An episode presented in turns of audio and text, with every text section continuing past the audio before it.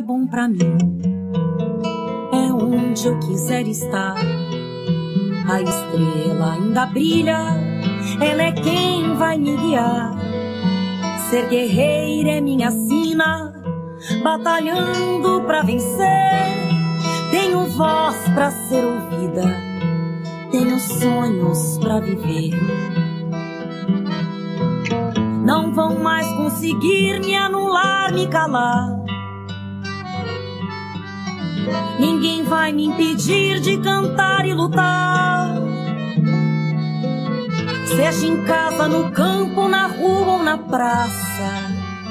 Chega de mordaça, agora eu vou falar. Porque eu sou mulher pra fazer acontecer. Uma delas, são elas por elas, ocupando os espaços de poder.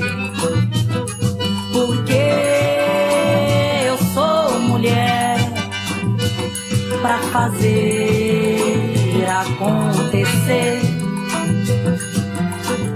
Eu sou uma delas, são elas por elas, ocupando os espaços de poder.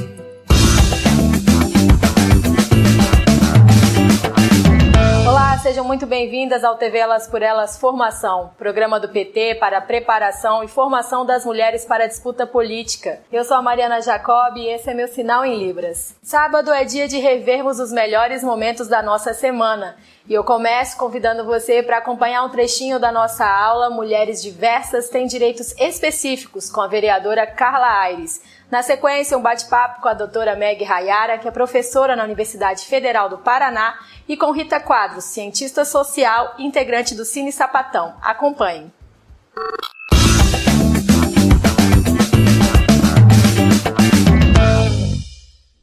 Pessoal, é, eu sou Carla Aires, sou formada em Ciências Sociais, tenho doutorado em Sociologia Política e tenho atuado em algumas instâncias da direção do Partido dos Trabalhadores, seja na cidade que eu moro, em Florianópolis, e também em outros espaços. Mas a minha militância fundamental dentro e fora do Partido dos Trabalhadores tem sido em defesa dos direitos relacionados à diversidade sexual e de gênero. Eu queria trazer alguns elementos para contribuir com esse debate que tem a ver sobre as estratégias de emancipação de nós enquanto mulheres, inclusive, né?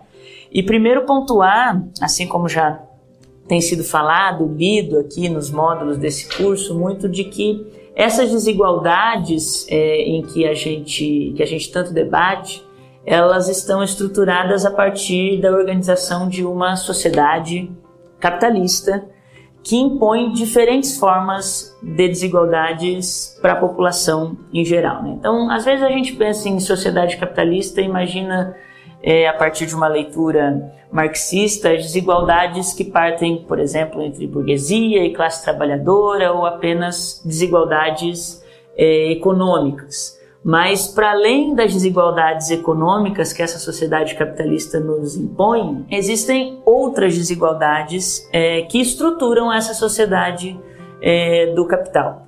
Uma desigualdade que a gente pode pontuar relacionada ao território e origem de cada um de nós, então existem desigualdades que, por exemplo, supervalorizam a população urbana em detrimento dos direitos é, e da realidade do povo do campo, do povo quilombola, do povo ribeirinho. Uh, uma desigualdade que se funda muito ainda nas, na nossa origem colonial, escravocrata, que perpetua mais de 500 anos no Brasil uma desigualdade racial e estrutura todo o racismo nas diferentes esferas da sociedade, seja na nossa relação é, individual, seja nas relações de trabalho, nas relações da política, enfim, né? É, é uma sociedade que, com a sua origem escravocrata, diz muito sobre essa desigualdade racial e de onde se encontra hoje na população brasileira, principalmente, o lugar do povo negro, o lugar da juventude negra, o lugar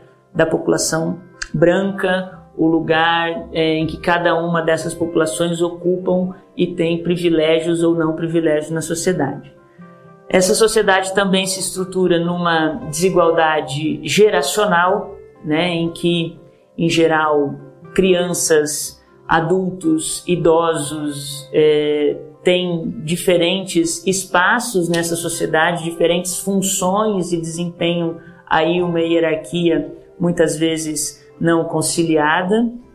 E nós temos desigualdades referentes ao gênero, né? Homens e mulheres ocupam lugares diferentes nessa sociedade, são como a CIMI, por exemplo, destacou é, aqui nesse módulo as desigualdades daquilo que é o lugar do homem, aquilo que é o lugar da mulher, os padrões, os valores, aquilo que, que do que é entendido como homem e mulher.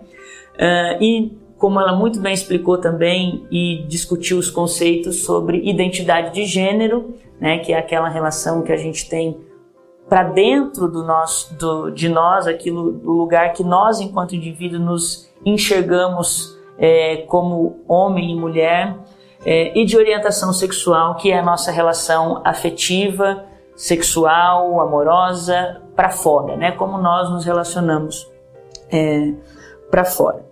São diversas desigualdades que estruturam essa sociedade capitalista. Dados mais recentes do IBGE, por exemplo, é, mostram que, uh, embora a nossa sociedade valorize muito mais homens brancos adultos, por exemplo, né, esses, esse perfil de sujeito tem muito mais privilégio na sociedade, é, os dados do IBGE mais recentes mostram que 52% da sociedade brasileira é composta por mulheres. 54% da sociedade brasileira é composta por população não branca, identificadas entre negros, pardos e, e, e que não se reconhecem como pessoas brancas. E 43% dessa população tem até 30 anos de idade apenas, ou seja, quase 50% da população brasileira é uma população jovem, de acordo com a classificação do IBGE.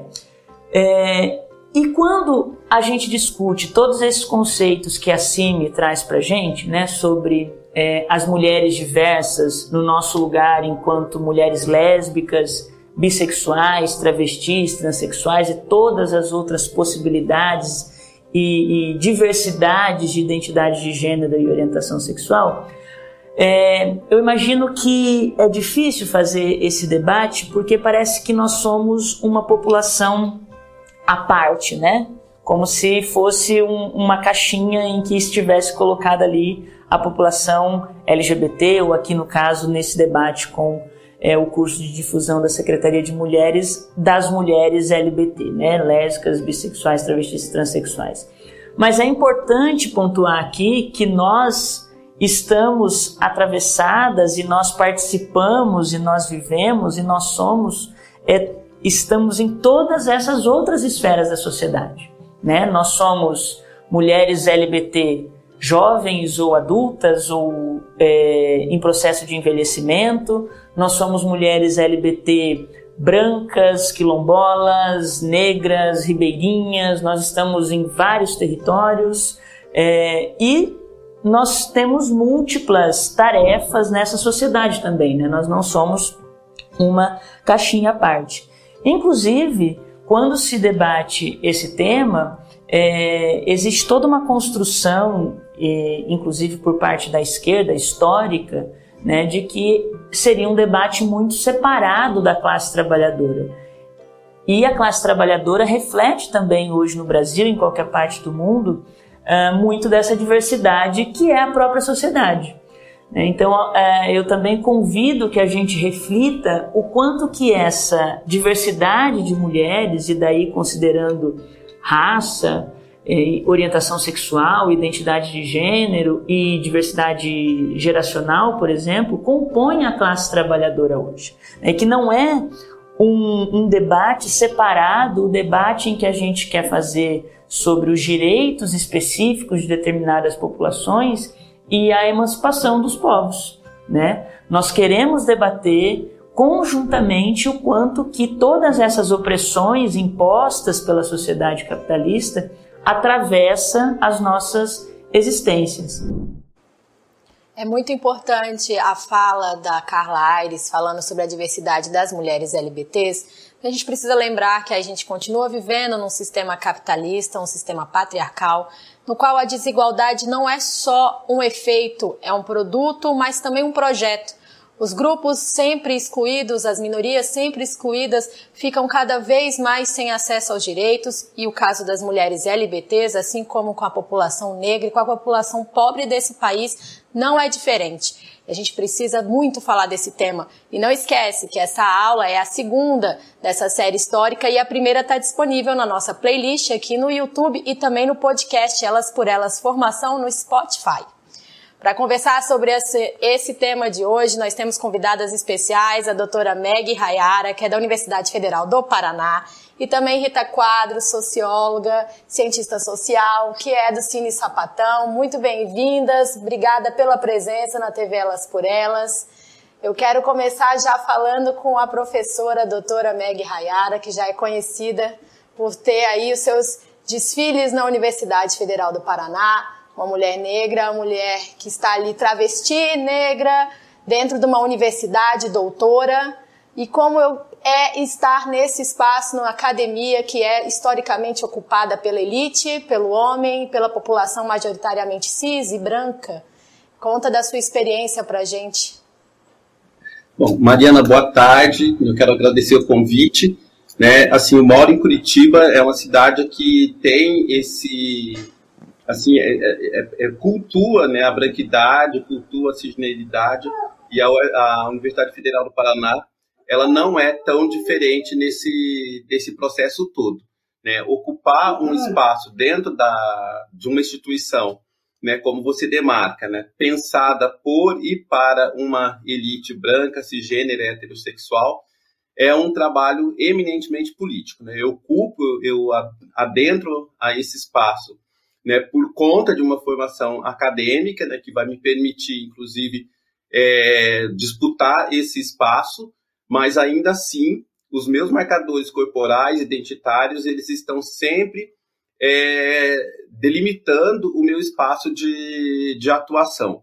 E muitas vezes a minha produção teórica, a minha produção acadêmica, ela é colocada sob suspeita justamente por conta desses marcadores corporais, identitários, que eu aciono de uma maneira recorrente. Né? E, quando, e assim como a Carla ela demarca né, ela, algumas questões que para mim são importantes e que precisam ser discutidas de forma muito específica, né? a questão do território, a questão do trabalho formal e a questão do envelhecimento, dentre, tantas, dentre tantas outras coisas que ela marcou.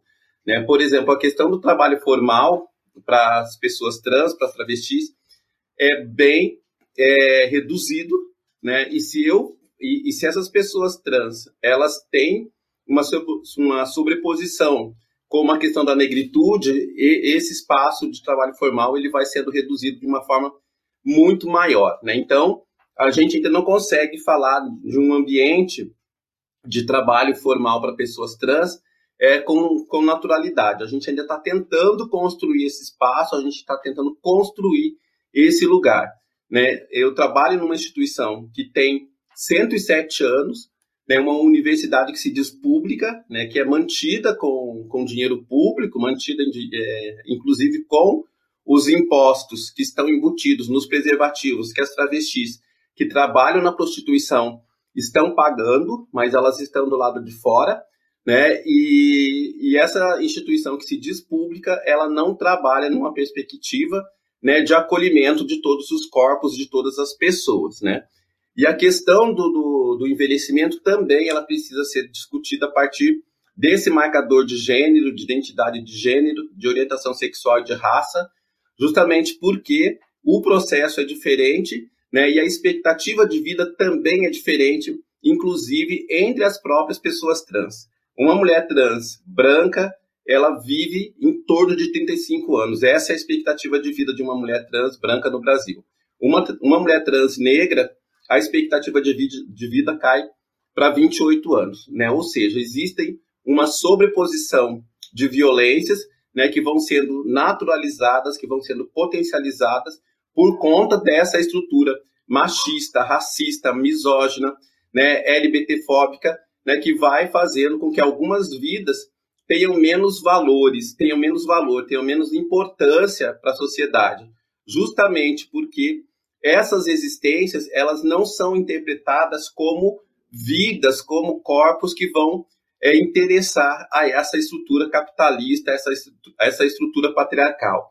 E é fundamental né, que esses espaços, assim como a, a Carla demarca, né, que esses espaços é, da militância, nesses espaços do ativismo da esquerda, sejam espaços onde esse debate ele tenha uma consistência maior, uma frequência maior, né? justamente para que a gente consiga sensibilizar um número cada vez maior de pessoas né, que para é, se somar nessa luta de construção de um espaço democrático é, na sua plenitude, um espaço sem racismo, sem machismo, sem transfobia, né, para que a gente consiga minimamente vislumbrar um futuro que seja dentro daquilo que a gente é, acredita, dentro daquilo que a gente é, sonhe para nós, né? porque os nossos sonhos nem sempre eles são possíveis de serem sonhados, porque uma travesti, uma mulher trans, na maioria das vezes ela está lutando simplesmente para poder se manter viva, né? que é muito diferente de outras experiências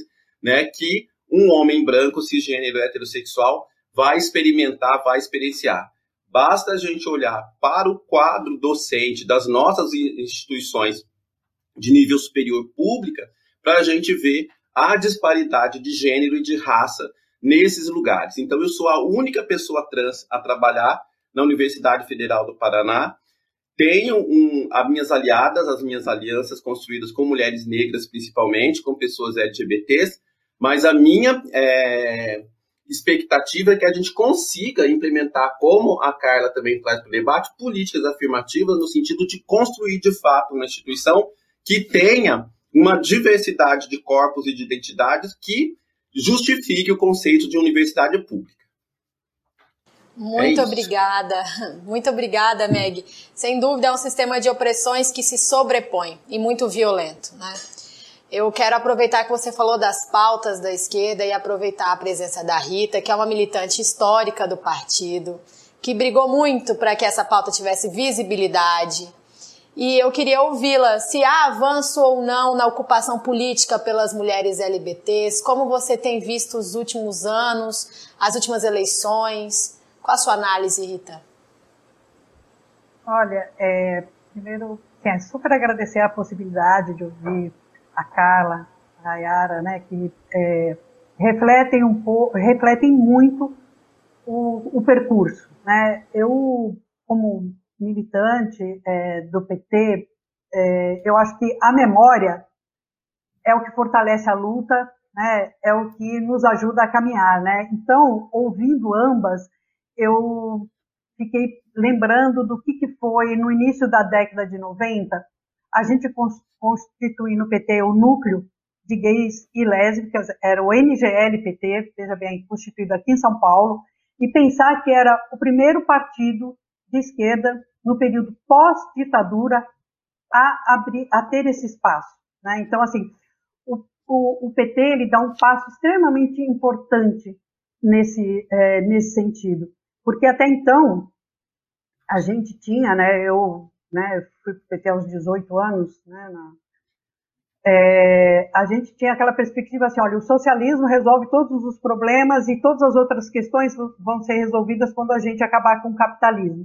E no, no, no percurso a gente percebe que só é possível né, fazer uma transformação se a gente introduzir essas pautas. Não é possível né, fazer uma transformação social sem falar sobre, é, sem uma perspectiva feminista, né, sem falar sobre racismo, sem falar sobre desigualdade social, sem falar sobre a importância da educação, sem falar do direito à saúde e à moradia, e, e de que maneira né, essas questões atravessam a vida é, da, da, da, população LGBT. Né? Eu acho que é, penso que quando a gente é, olha para a maneira como essas coisas acontecem dentro do próprio partido, né, os avanços, né, as barreiras que foram enfrentadas, inclusive para que o, o, Partido dos Trabalhadores assumissem de fato essa pauta, que ela tivesse uma importância, é, eu acho que a, a resposta é a, a, militância e a intervenção política e a organização social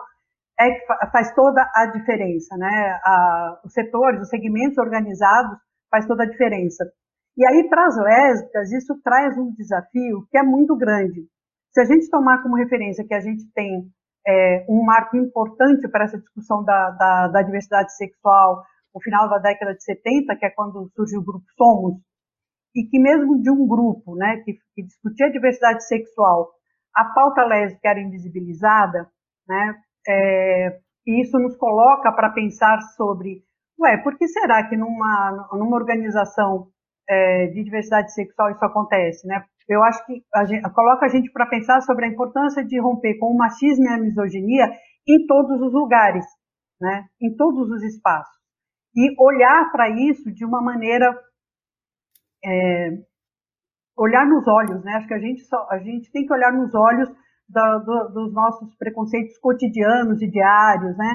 E eu acho que possibilitar é, a possibilidade de olhar para essas questões é, faz com que o PT avance e os partidos de esquerda, é, quando constituem, né, quando se colocam em situações de estar no governo, é, avançam. Né, uh, a gente tem a, a, as próprias ações né, desenvolvidas pelos governos petistas do Lula e Dilma e, e nas nossas prefeituras e governos, é, mas eu acho que ainda é, a invisibilidade lésbica é um desafio. Né? É, quando a gente vê as políticas públicas que são implementadas para a população LGBTQIA+, a gente percebe uma ausência das lésbicas. E, e eu acho que a gente corre o, o, o, risco de falar assim, olha, mas elas não vêm, né? É, elas não aparecem e tal, mas por que, que não aparece? A invisibilidade que está colocada dentro dessa, é, dessa sociedade, como bem disse a cara, né, com um padrão heteropatriarcal, né, onde você tem a mulher como uma, uma reprodutora de mão de obra, de manutenção, né, é, essa invisibilidade das mulheres ainda acaba ainda é um desafio muito grande. quando a gente discute essa questão do corpo, né, eu, eu costumo, né, já ouvi isso uma vez e acho que é muito importante, o corpo é o nosso primeiro território, né, e como é que a gente é, cuida desse território, né, e como é que a gente preserva esse território, como é que ele não é violado, né, como é que a gente faz para que ele não seja violado, para que ele não seja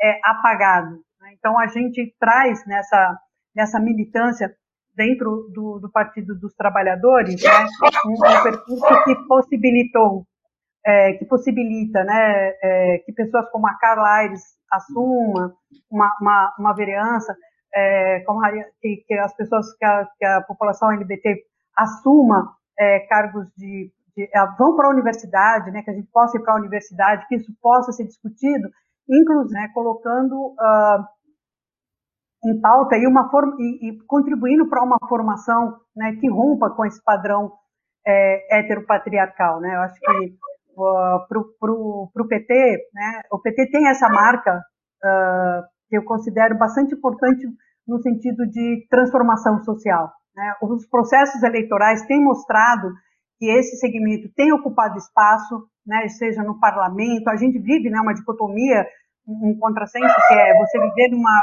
atualmente sob um governo fascista, né, é, mas ao mesmo tempo a resistência se apresenta, se apresenta quando a gente consegue colocar nos espaços de poder é, essa, essa representação LGBT.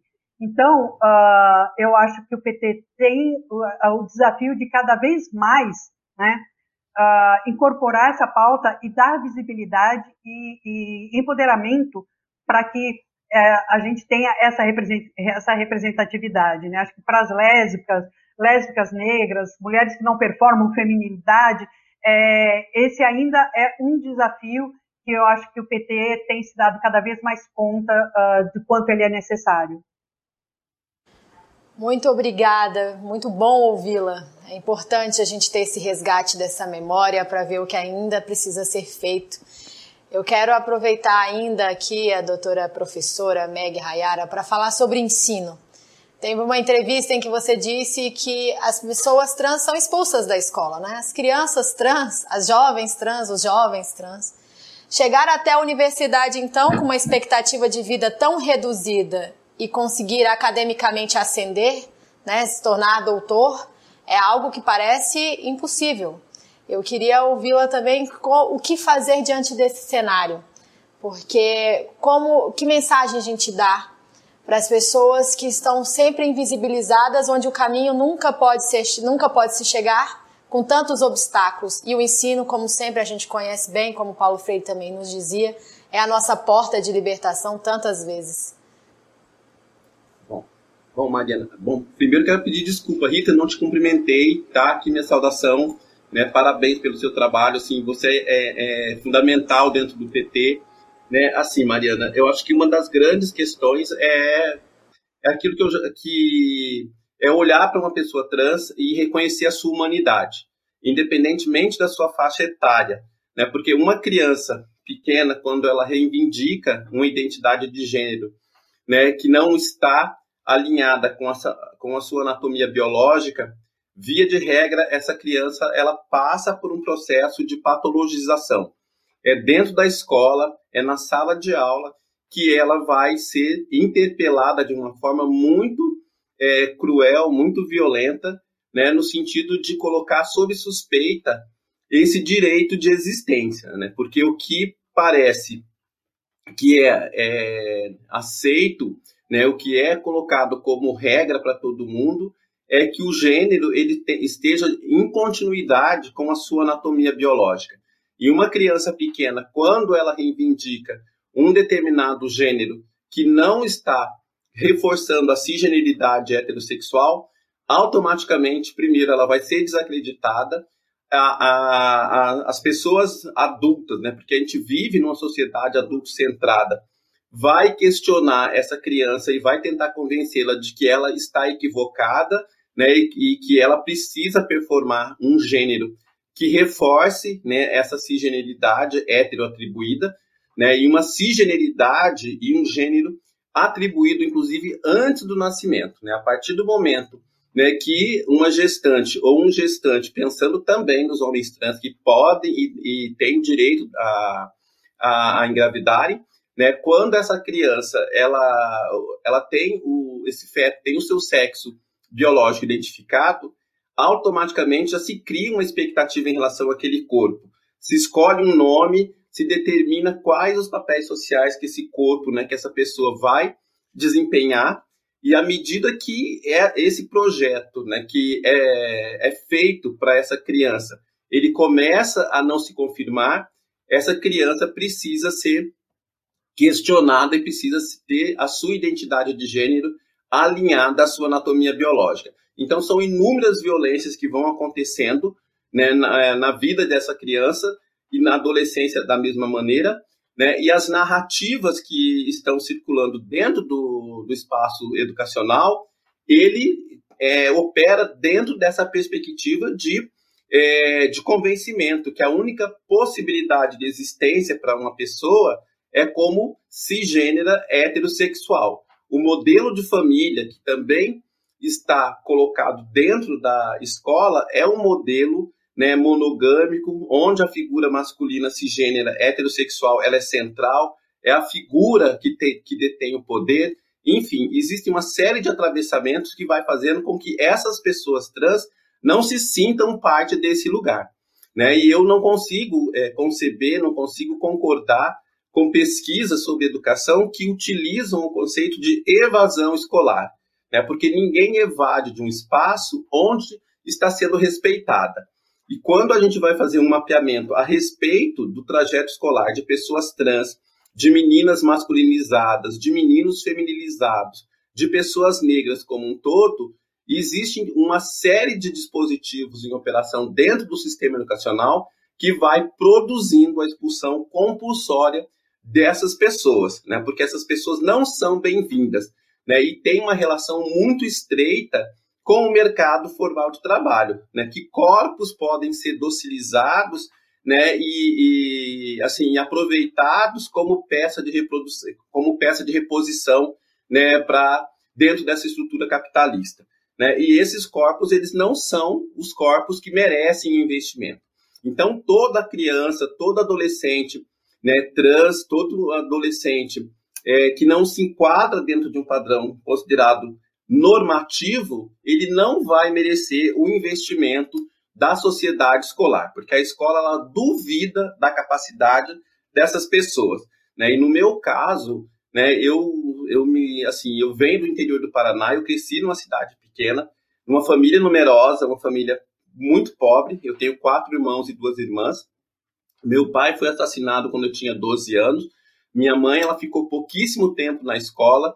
Ela, ela trabalhava como lavadeira, ela tinha uma série de, de trabalhos é, que eram mal remunerados para poder é, garantir minimamente o sustento da casa, junto com os meus irmãos e as minhas irmãs mais velhas, né? Eu comecei também a trabalhar muito cedo, mas não havia, na, não só na minha casa, mas em todo o entorno, em todo o bairro onde eu cresci, né, uma, um investimento em educação. Né? Ah, quando nós completávamos em torno de 12, 13, 14 anos, a maioria das pessoas já haviam abandonado a escola justamente para ocupar um lugar né, no, é, como, é, como mão de obra barata. E eu fui entendendo que eu tinha que, de alguma forma, subverter essa, essa norma. Mesmo a escola não me querendo, mesmo a escola é, me tratando de uma forma muito violenta, de uma forma muito é, assim depreciativa, porque meu corpo não era hegemônico, eu era informada que a, que a formação escolar ela tinha um valor. Né? E foi dentro de uma resistência, foi dentro de uma luta cotidiana para me manter dentro desse espaço que eu vou é, me construindo. E uma luta muito solitária, porque eu não tinha exemplos de pessoas trans que haviam é, conseguido formação acadêmica. A, as referências que eu tinha de travestilidade, de transexualidade, elas estavam muito é, dentro da prostituição, e aqui um respeito às, às trabalhadoras sexuais, que eu tenho uma gratidão muito grande, e algumas conseguiam sobreviver trabalhando em salão, de como cabeleireiras, como maquiadoras, e também trabalhando é, em casas noturnas, fazendo shows, mas assim, de, em trabalhos que ainda eram muito precarizados. Né? E à medida que a educação ela vai se, é, vai se mostrando para mim como uma possibilidade de, de ocupação de espaço, né, ela também vai me mostrando que a transfobia não é um obstáculo tão fácil de ser rompido assim, né, que, o, que o racismo não é um obstáculo tão fácil de ser transposto. Né? Então eu tinha é, dois obstáculos muito grandes pela frente. E aí que o movimento social, que a militância também vai ter um peso muito grande nesse processo todo. E as políticas de investimento, né? Aí eu quero aqui publicamente agradecer né, o governo do, do presidente Lula, né? Porque se eu conseguir fazer mestrado é, em 2010, quando eu entrei aqui, não, quando eu consegui passar no processo pela depois da quarta tentativa, foi porque eu tive acesso à bolsa Reúne, que foi um, um momento, foi um processo muito positivo no sentido de, de acolhimento de pessoas com baixa renda.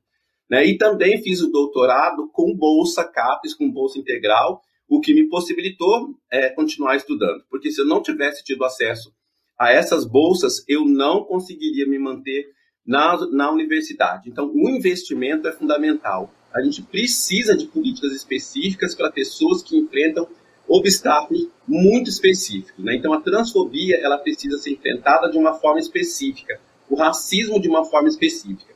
E hoje, como coordenadora de políticas afirmativas no programa de mestrado e doutorado em educação aqui no UFPR, é um espaço de disputa, é um espaço de resistência e eu não posso esquecer de onde que eu vim. Eu não posso esquecer qual o segmento que eu estou representando ali dentro. No programa de ontem exibimos a aula Mulheres das Águas, do Campo e das Florestas com a antropóloga especialista em direitos indígenas Isa Tapuia. Logo depois eu conversei com a liderança indígena do povo tucano, Marinete Almeida. Nós falamos sobre a marcha das mulheres indígenas e sobre o marco temporal. Acompanhe.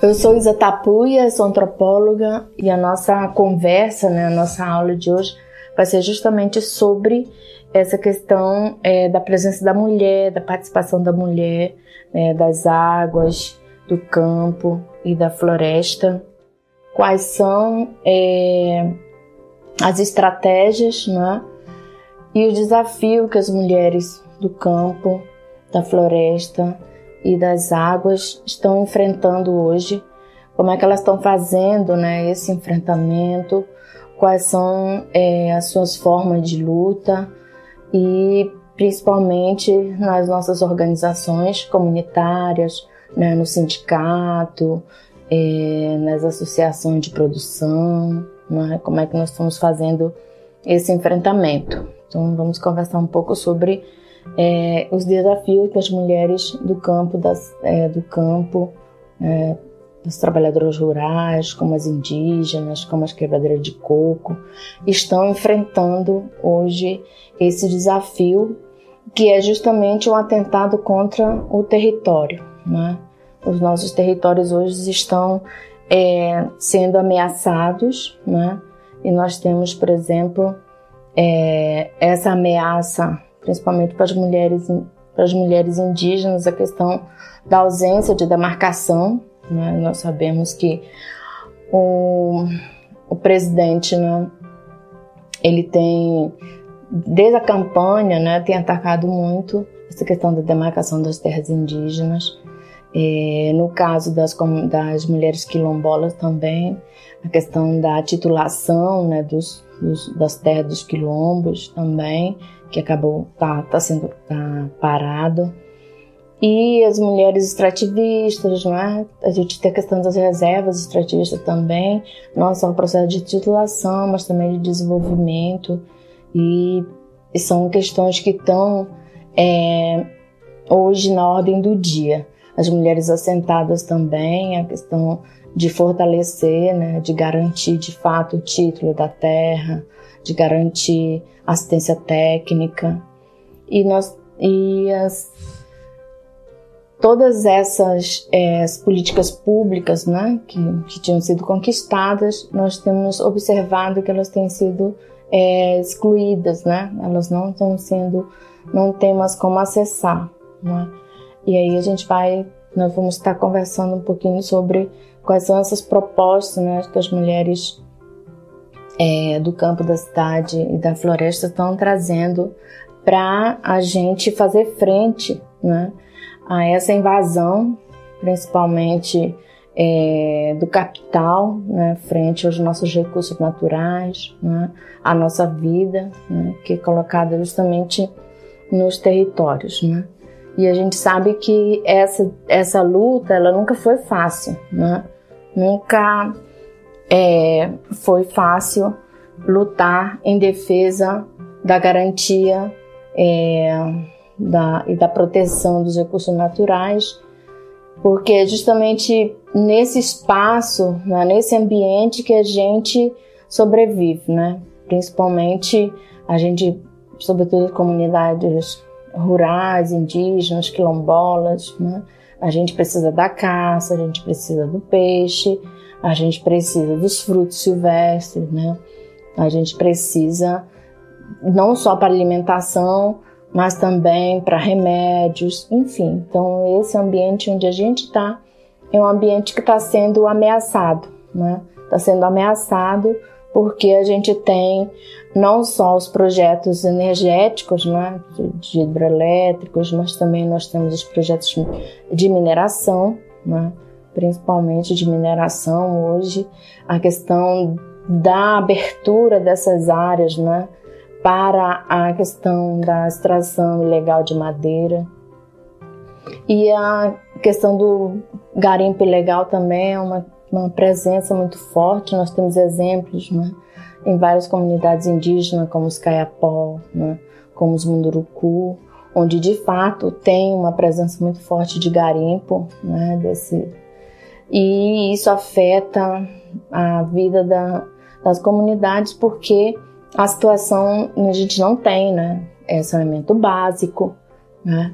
E as, e as comunidades, grande parte delas usam a água para consumo doméstico e essa água então ela está contaminada, está né, tá poluída né, por sedimentos, está contaminada com mercúrio e agora também a gente tem um agravante que é justamente a questão dos agrotóxicos, né? Porque quando você a gente tem agora na Amazônia na presença já da soja, né, do, desse plantio, né, em larga escala, e eles acabam, né, é, pulverizando as plantações e essa, esse veneno ele vai para o ambiente e ele, ele chega até os igarapés, né?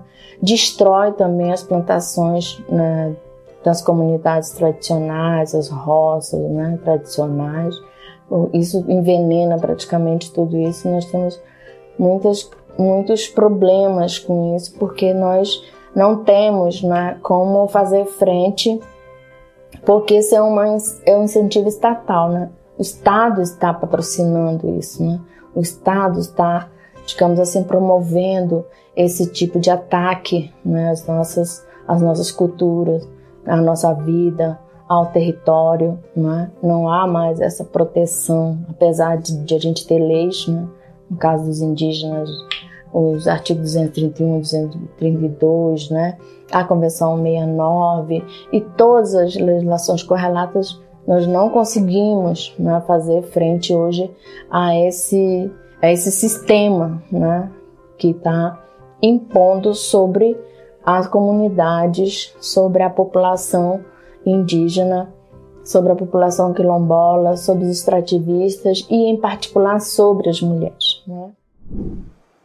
Essa aula da Isa Tapuia foi escolhida porque esta semana acontece a segunda Marcha das Mulheres Indígenas.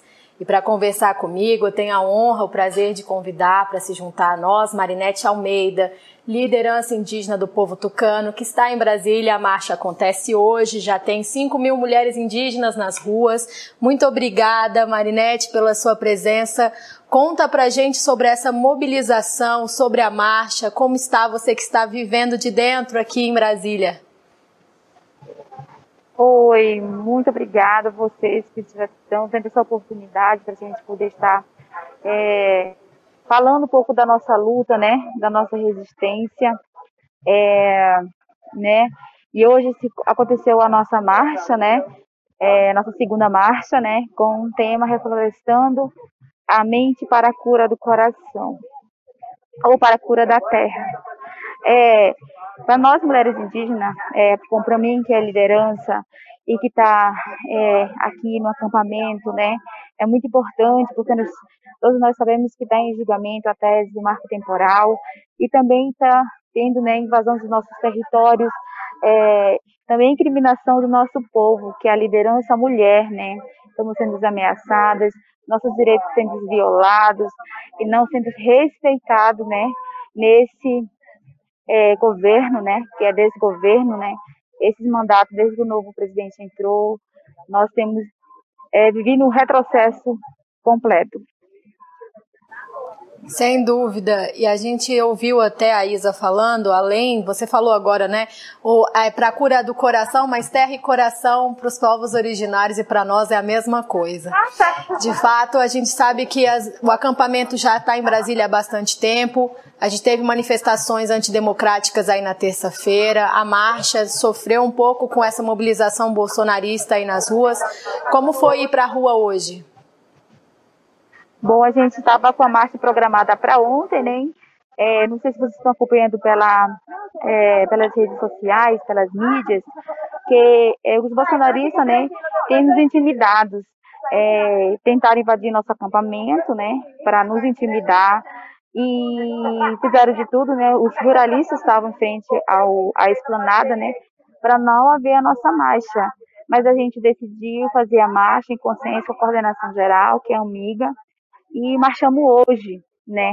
Apesar da, do medo, apesar, né, de tudo que está acontecendo aqui na marcha, é muita ameaça, é muita intimidação, é, para com nós mulheres.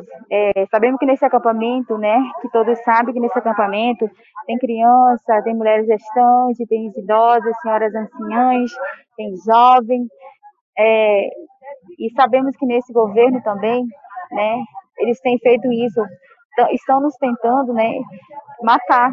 Já matam a gente tirando nossos direitos e fere também né, é, todos os sentidos nós, como mulher, jovem, idosos, né, que vêm lutando por nossos direitos, estão sofrendo.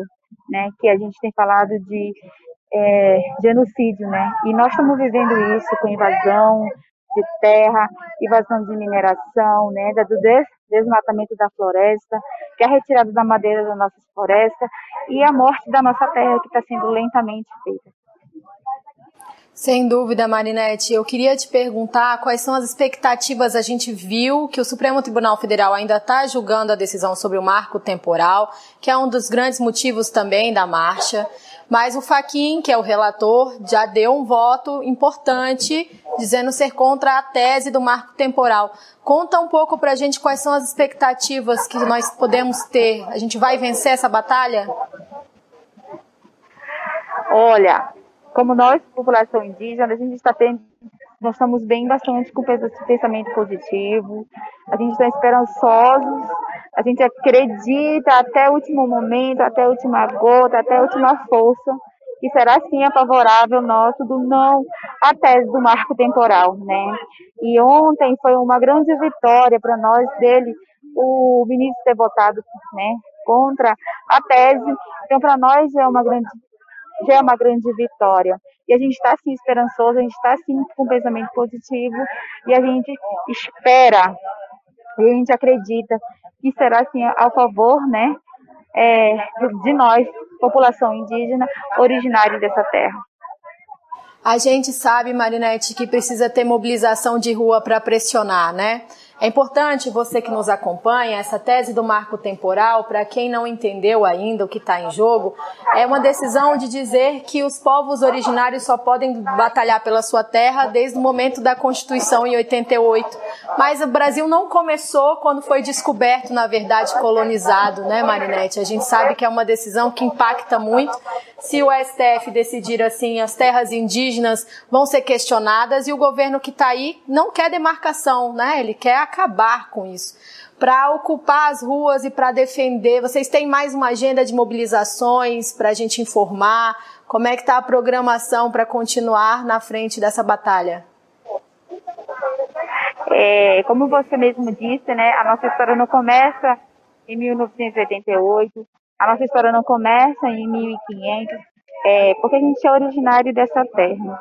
E é por isso que nós estamos acampados, é por isso que a gente deixou nosso território, nossas aldeias, nossos espaços, é, para estar aqui. Né? Deixamos nossas famílias, nossas crianças, nossos esposos, é, os guerreiros deixaram suas esposas, e vamos continuar acampados né? aqui enquanto a tese não for decidida e quando é, nada for feito por nós, né?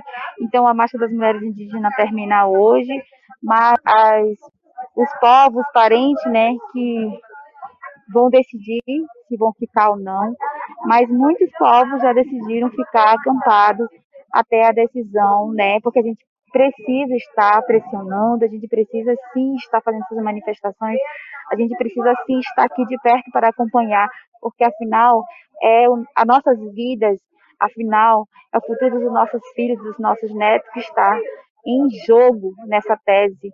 É, afinal, essa tese é total, né, genocídio do povo indígena.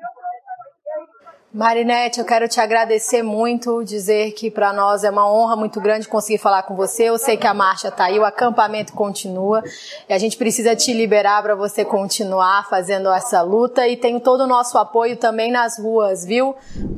Gostou do programa de hoje? Então não deixe de acompanhar a nossa playlist no TV Elas por Elas Formação no nosso canal no YouTube. Assim você pode ver todos os episódios na íntegra. Nós também estamos no podcast TV Elas por Elas Formação no Spotify.